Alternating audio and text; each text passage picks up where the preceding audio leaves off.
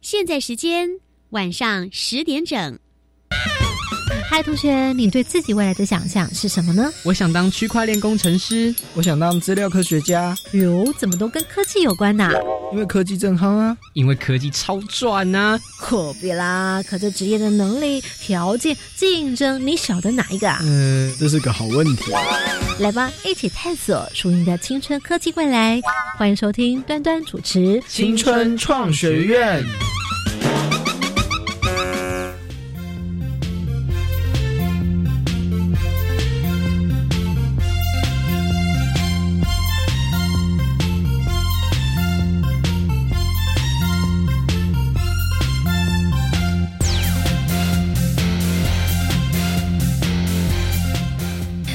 Hello，同学们晚安，欢迎再次来到教育广播电台青春创学院，我是端端。好，今天呢，我们来聊的生活科技这个话题呢，其实很有趣哦。我不知道同学们呢，如果你们在毕业旅行的时候呢，会期待些什么？我记得我国小、国中到。大学吧，应该说到高中毕业的时候呢，其实好像每一趟毕业旅行的时候，一定都会到游乐园里面去哦，玩一些很不一样的那种平常不太敢去玩的一些设施。后来呢，在这个出了社会工作之后呢，才开始有哦，到美国迪士尼去玩啦，我到日本迪士尼啦，这也都是呢完成了小时候的梦想。我们今天呢特别来邀请到呢几位同学跟我们一起来参与，那么要来跟大家呢分享的这个游乐产业趋势呢，非常非常的酷，要先。来欢迎呢，我们今天科学脑专家来欢迎到是 Erica，Erica 你好，Hello，大家好，我是 Erica。是的，哎，今天怎么没有先告诉大家他到底是来自哪里呢？因为我们不要露馅哦，待会会告诉大家。好，我们这回呢，先来介绍呢，今天一起来参与的旁听的两位同学，来自建国中学，两位男生，我们先来介绍一下。呃，大家好，我是李崇正。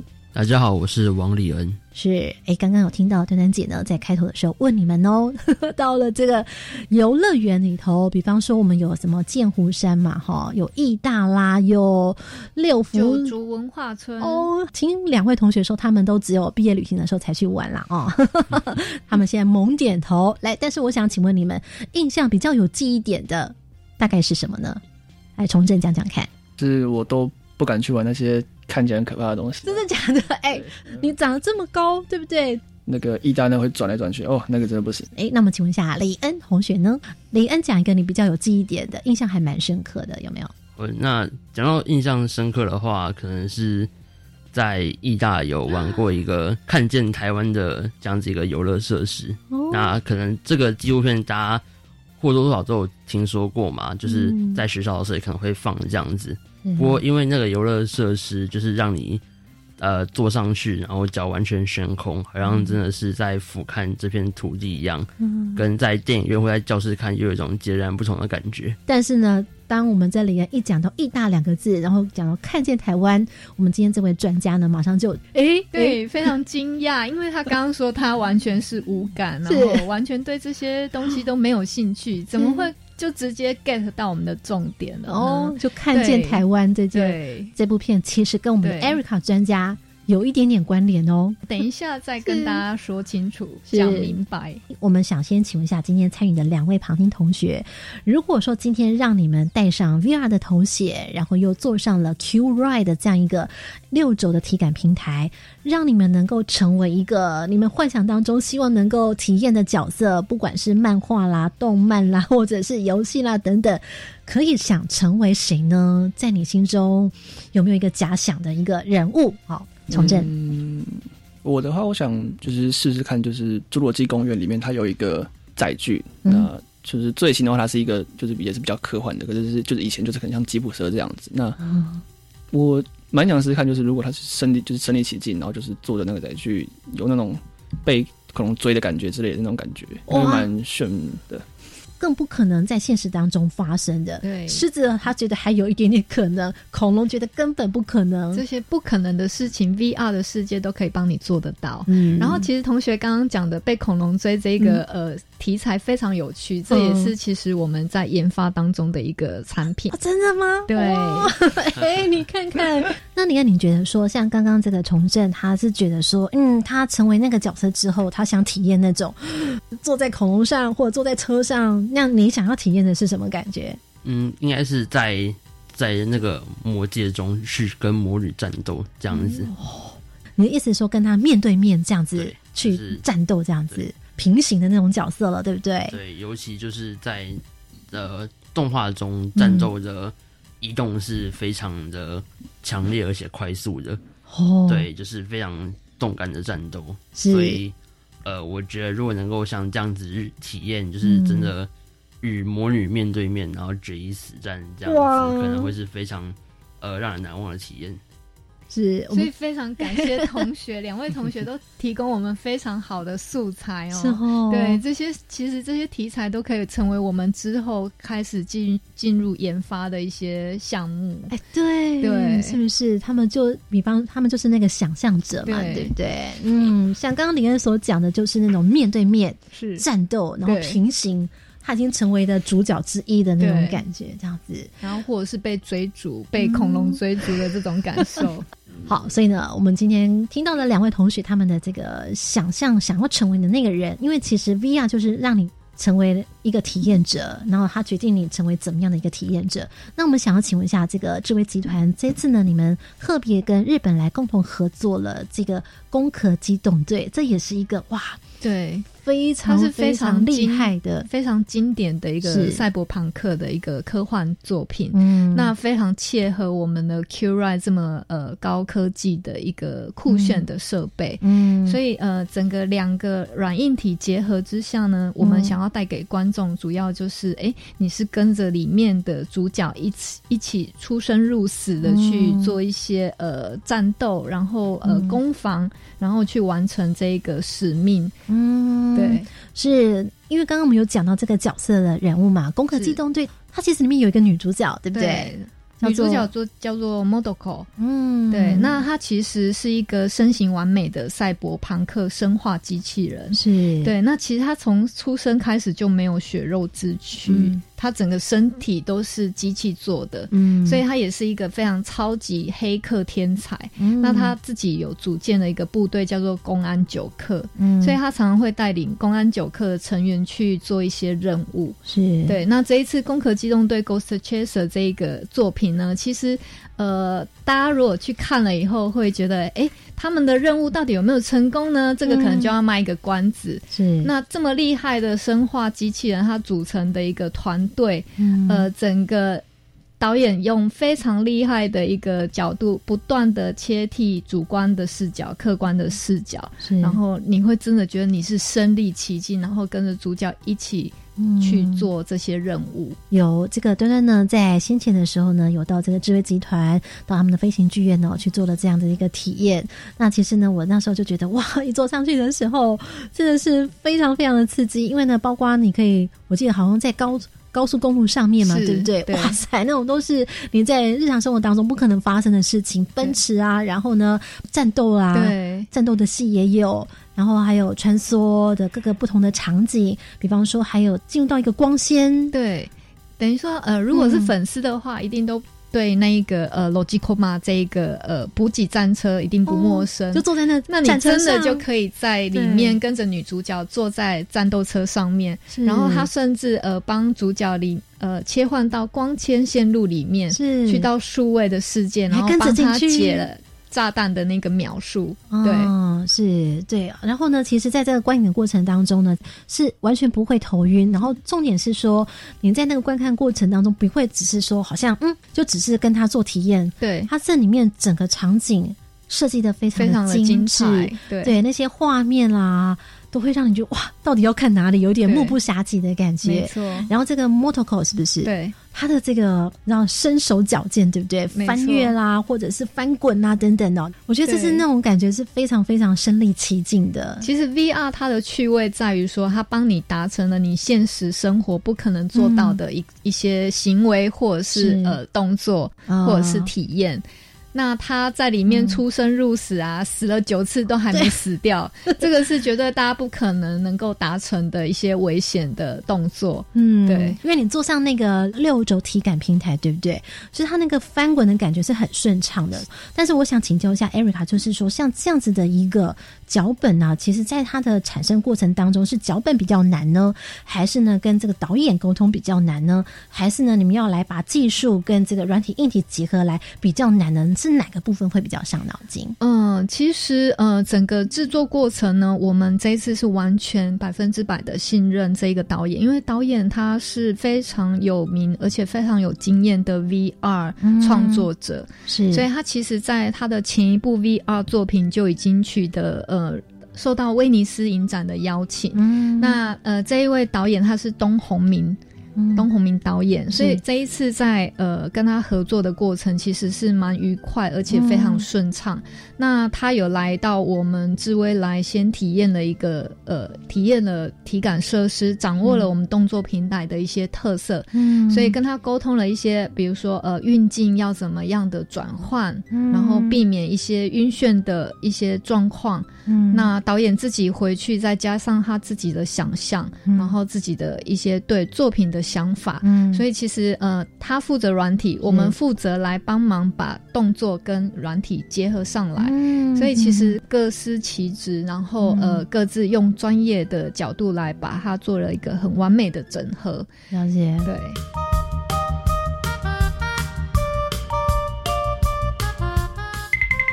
基本概念：维他命。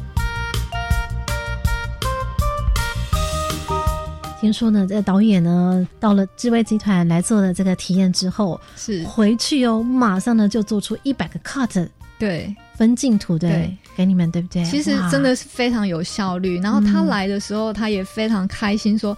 他终于找到他自己想要呈现作品的一个平台装置，嗯，对，因为这是完全有别于以往的 VR 的一个呈现方式，嗯，对，嗯，所以他也非常兴奋。那我们第一个呃营运点是在日本东京台场，OK，在开幕当天，他也非常开心的邀请他的团队跟他的家人，哇，对他的两个小女儿，所以呃，我们当初在配动的过程，其实你要说最困难的。点就是在于呃动作强度的取舍。OK，对我们台湾的团队呢，可能我们台湾人对于呃刺激感的追求会比较要求，是，所以我们配出来的强度呢，导演就一直觉得说要再荡，要再荡，因为他也考虑到可能他的女儿比较呃小朋友的族群可能也可以搭乘。我们希望这一个作品是。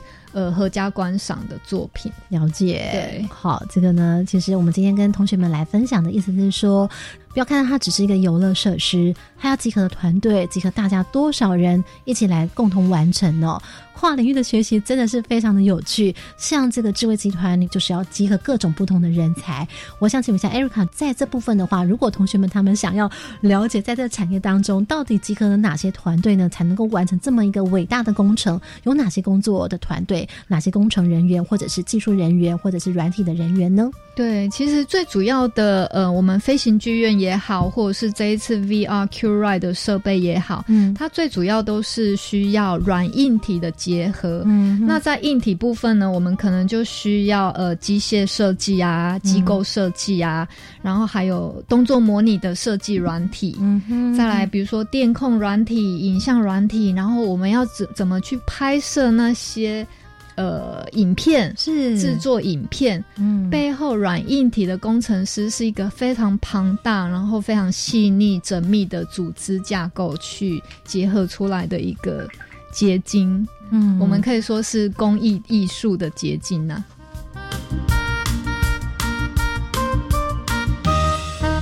所以刚刚讲到机械设计、机构的设计、动作模拟的设计软体啦，电控软体、影像软体。庞大的系统，对不对？对。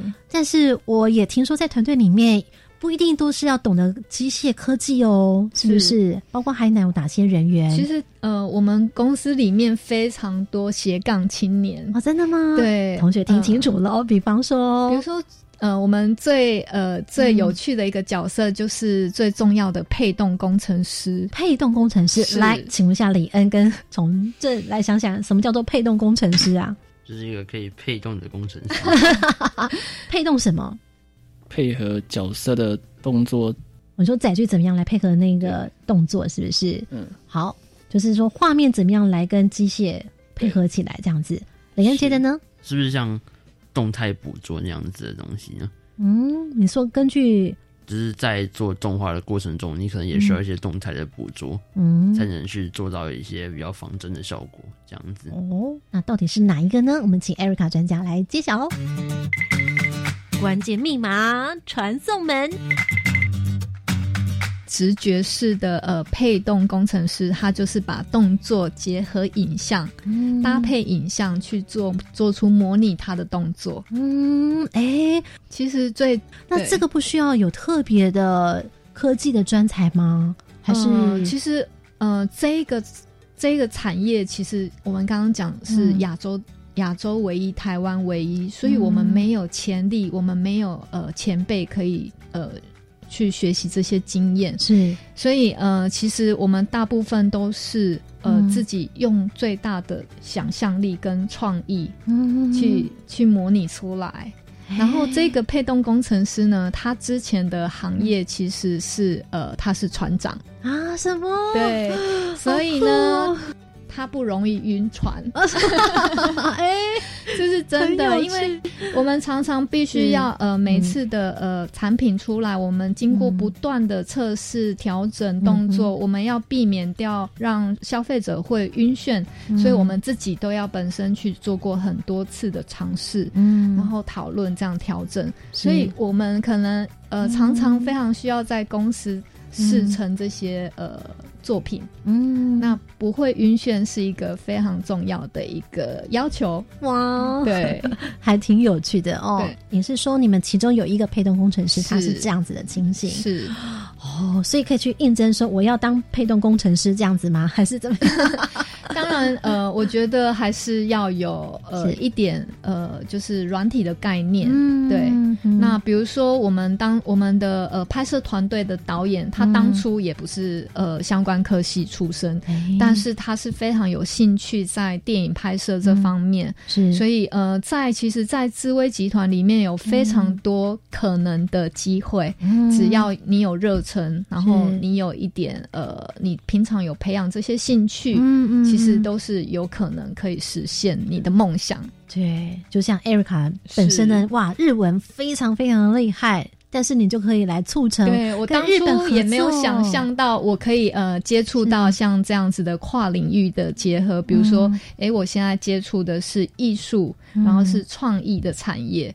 然后跟电影产业也有点结合，那其实这些平常都是我自己本身有兴趣的东西，那平常就会多看多听，然后培养出一些概念。那等到哎真的工作上有需求的时候，我就可以把它做一个结合，对，也是非常开心的事。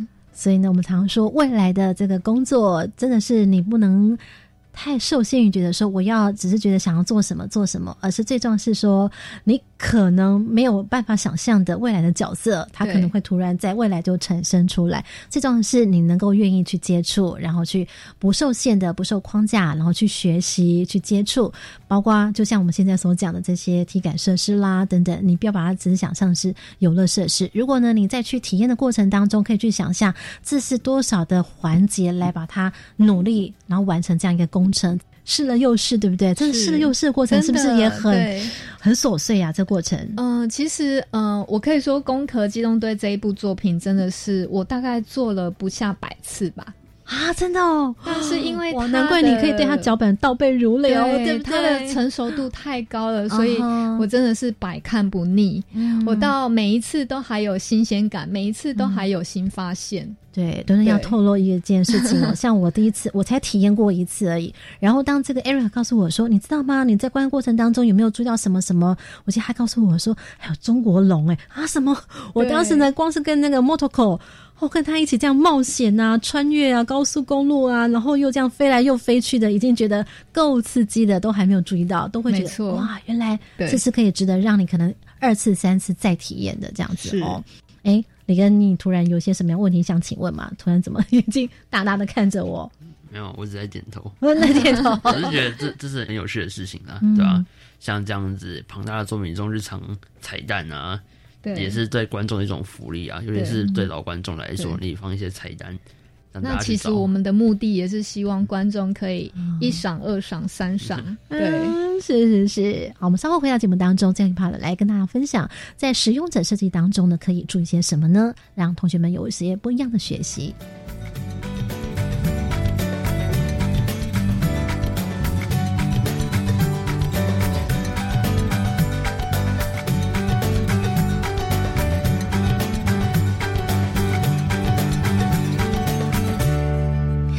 节目回到青春创学院，现在所听的是教育广播电台，我是端端。在这节目当中，特别来邀请到是智威集团呃事业开发部业务经理 Erica 专家来跟我们分享。我觉得呢，真的是对端端来说呢，我也是觉得哇，原来飞行剧院当中，我们台湾有这么高的科技，真的是台湾之光智威集团。那我想呢，其实我们今天在节目当中来跟大家分享的这个攻壳机动队，同学们，就算你们不知道这个题材，但是我相信你会发现，透过。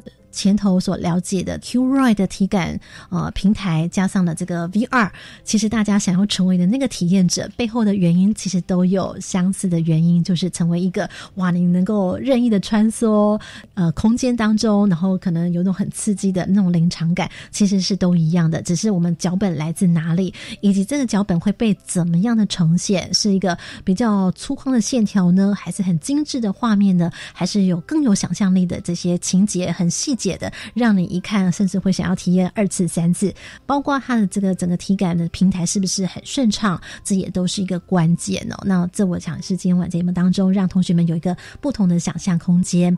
那至于呢，同学们，如果说你们想要了解这个攻壳机动队，事实上呢，这个刚刚同学们啊，包括这 Erica 专家，你有讲到这是赛博朋克。对，这呃，其实如果讲赛博，也许大家比较同学可能比较知道，但是赛博朋克，哎。我发现我们的同学们对他很熟悉哦，李恩，你来说说看，怎么样叫做赛博朋克？Cyberpunk 这个东西呢，它基本上就是指一种呃比较具有未来感，嗯，但是却又具有可能在过去的这种 punk 的风格，嗯的一种呃，无论是可能赛博朋克这个东西，无论是你说一个人。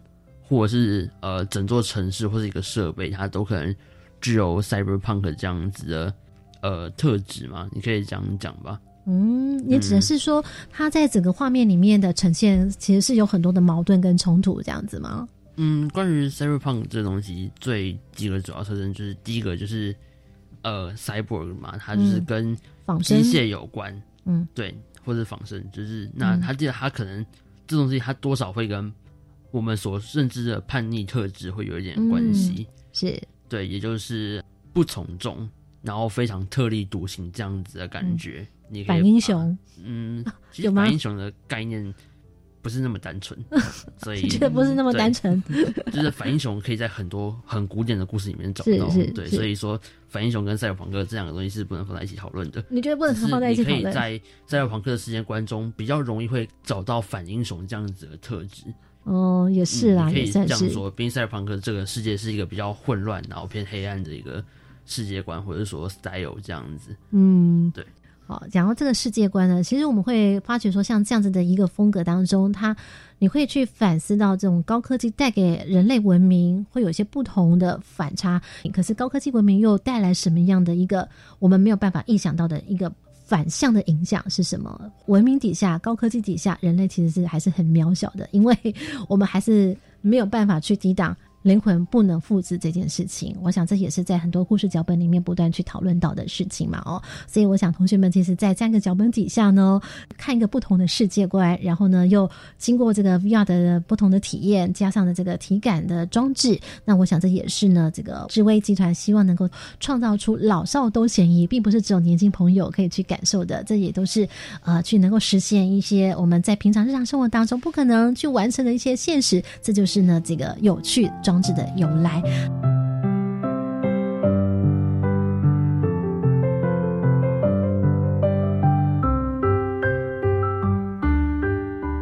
那我想呢，今晚节目当中，最后我们就来请这 Erica 专家来告诉我们，事实上，最后最后的关头，我们还是要回到使用者，他们要去体验，对不对？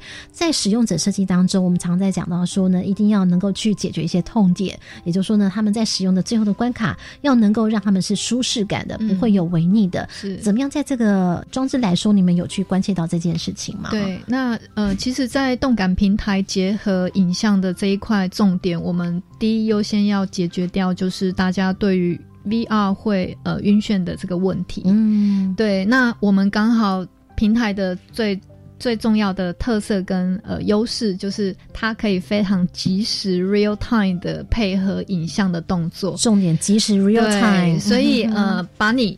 看到的影像跟你的身体一起做联动，那你的大脑就可以完全结合，然后解决掉这个晕眩不舒适感的一个问题。嗯，了解。因为其实刚刚我们有问到两位的旁听同学，他们好像对于。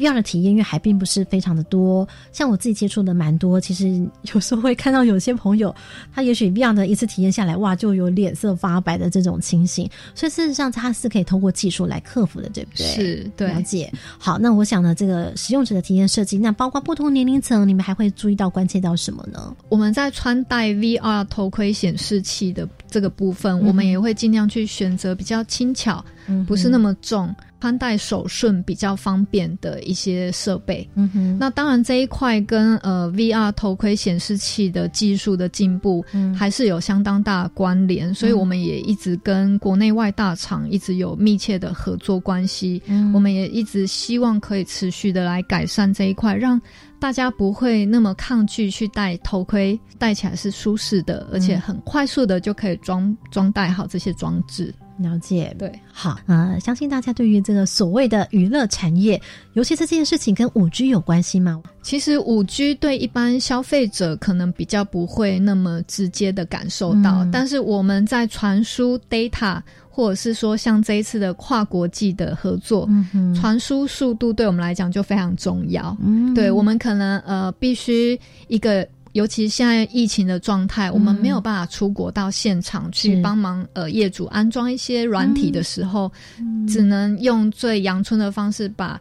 呃，影像放在 hard disk 里面寄过去，那这个可能需要三天的时间，然后远端连线的下载这些动作，可能最快也需要两三个小时。可是如果有五 G 这样子的一个呃技术搭配上来的话，maybe 以后三个小时的工作是五分钟就可以结束掉了。哎，对，这样子的一个产业，我们可以想象说，五 G 带来的就是在国际平台上面，你怎么样能够更顺畅的来顺利的。发展，然后在操作上面当中可以更同步的，不会有所谓差别的这样子，这是最重要的一件事情。好，那么我想请问一下两位旁听同学，今天听到这儿，眼睛都一直睁得大大的啦。哈，来，我们先请这个崇正来说说看，因为他是第一次参与我们的节目哦。嗯，我觉得其实蛮讶异的，就是就是刚才听完我才知道，我也搭过类似的装置，就是。